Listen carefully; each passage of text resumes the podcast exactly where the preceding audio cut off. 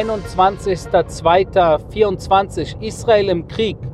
Tag 138 und ihr hört es, ich sitze im Auto, es ist um 21.24 Uhr bei mir und ich bin jetzt erst auf dem Weg nach Hause.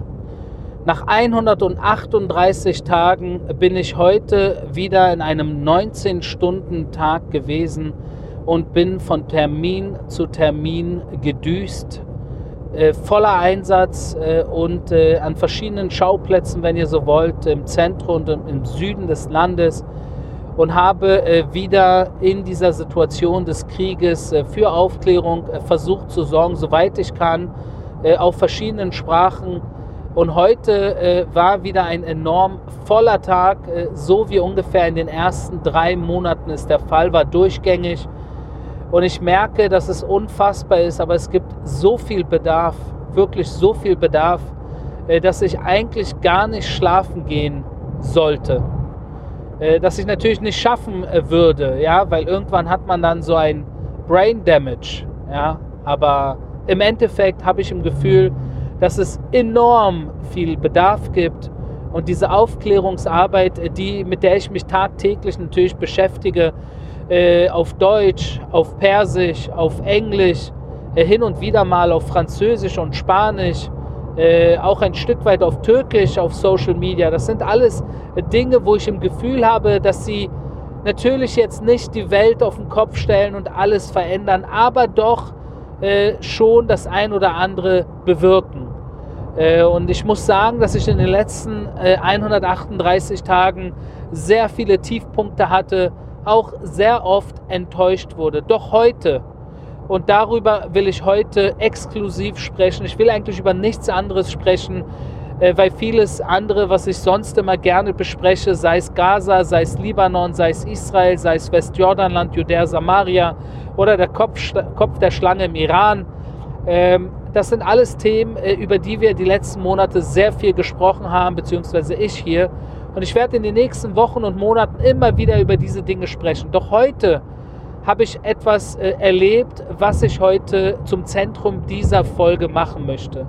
Und zwar war ich heute im Süden Israels, im Kibbutz Nir Oz, unterwegs mit einer Delegation der kurdischen Gemeinde Deutschlands.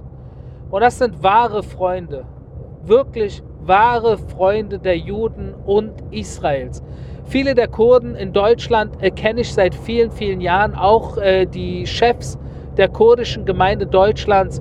Äh, und das sind für mich wirklich äh, Menschen, die mir sehr, sehr nahe stehen. Äh, eine Art Blutsbrüderschaft fühle ich mit diesen Menschen, die im Endeffekt als Kurden auf dieser Welt, äh, im Nahen Osten natürlich, aber auch in Deutschland und im Westen der Welt, in vielerlei Hinsicht Ähnliches durchgemacht haben und durchmachen wie das jüdische Volk.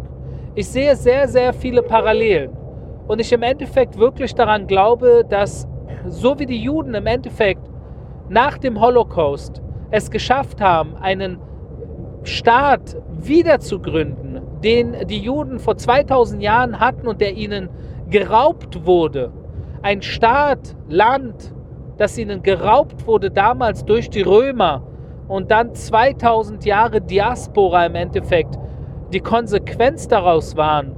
Und dann irgendwie nach dem Holocaust es dann wieder geklappt hat, dass man äh, wieder einen eigenen Staat auf die Beine gestellt hat. Genau dort, wo damals der jüdische Staat schon äh, gestanden hat. Und zwar hier in Israel, in Jerusalem, unter König David und anderen jüdischen Königreichen und Königen und natürlich äh, Jesus Christus, Jesus von Nazareth, der auch ein Jude war. Das alles vor zwei bis 3.000 Jahren, wo auch die Kurden in der Geschichte des kurdischen Volkes immer wieder auch Höhepunkte in ihrer Geschichte hatten, aber leider mittlerweile keinen eigenen unabhängigen Staat haben, sondern aufgeteilt sind auf verschiedene Staaten. Es gibt Kurden im Ostteil der Türkei, im Norden Syriens, im Norden des Iraks, im Westen Irans und natürlich sehr viele Kurden auch in Deutschland.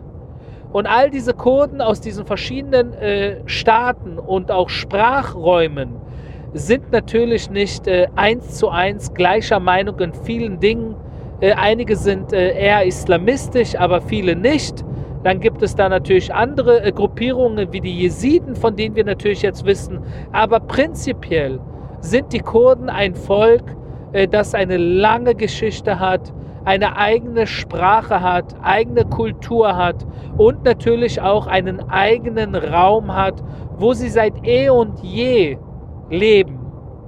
Und genau in diesem äh, Teil der Welt im Nahen Osten, wo die Kurden ihr Hauptzentrum äh, haben, zwischen dem Osten der Türkei und dem Westen Irans, genau dort sollten die Kurden im Endeffekt einen eigenen Staat haben.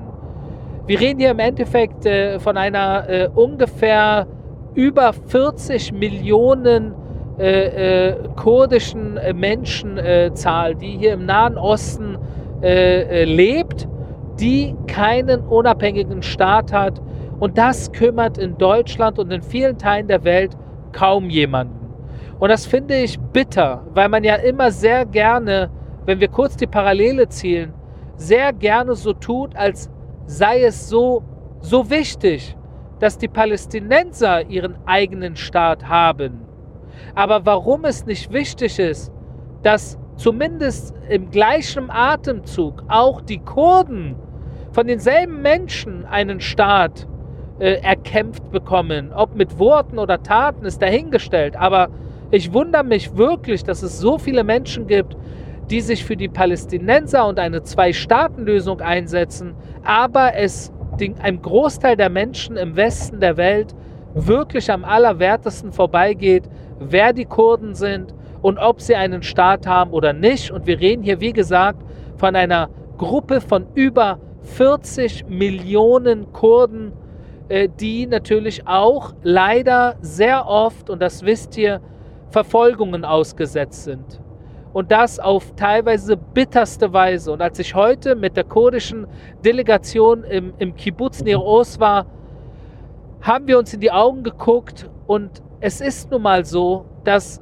kaum jemand wie die Kurden nachvollziehen kann, was wir Juden am 7. Oktober durchgemacht haben. Und kaum jemand auf dieser Welt kann nachvollziehen, was die Kurden unter dem islamischen Staat durchgemacht haben in Syrien und im Irak. Kaum jemand kann das nachvollziehen, wie wir Juden. Und deshalb besteht eine Art Blutsverwandtschaft, würde ich fast schon sagen.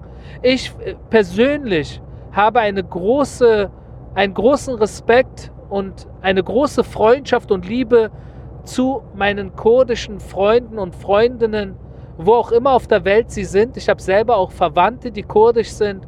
Und ich wünsche mir wirklich, dass die Kurden eines Tages einen eigenen, starken, unabhängigen, demokratischen, westlich gesinnten Staat in der Region des Nahen Ostens haben werden, mit dem sie dann in Freundschaft und Frieden und bester Kooperation mit dem jüdischen Staat stehen werden. Und diese beiden Staaten, der jüdische und der kurdische, Lichtblicke sein werden. Lichtblicke für alle um uns herum hier im Nahen Osten.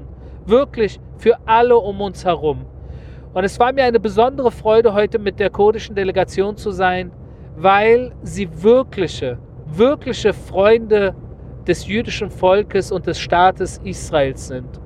Und ich möchte auf diesem Wege all meinen kurdischen Zuhörern und Zuhörerinnen noch einmal sagen, und ich denke, die meisten von euch wissen das, dass ihr mir sehr nahe steht, äh, dass ich auch für euch kämpfe und mir nichts anderes wünsche, als dass auch ihr, genau wie wir, eines Tages, soweit es geht, ob das wirklich geht auf dieser Welt, mit sehr viel äh, Barbaren, ist natürlich dahingestellt. Aber ich wünsche mir für euch, wie ich es mir für uns wünsche, dass wir in unserem eigenen Staat und ihr in eurem eigenen Staat in Frieden, in einer Demokratie leben könnt in eurer eigenen Kultur eure Grenzen schützen könnt vor der Barbarei und glücklich sein könnt.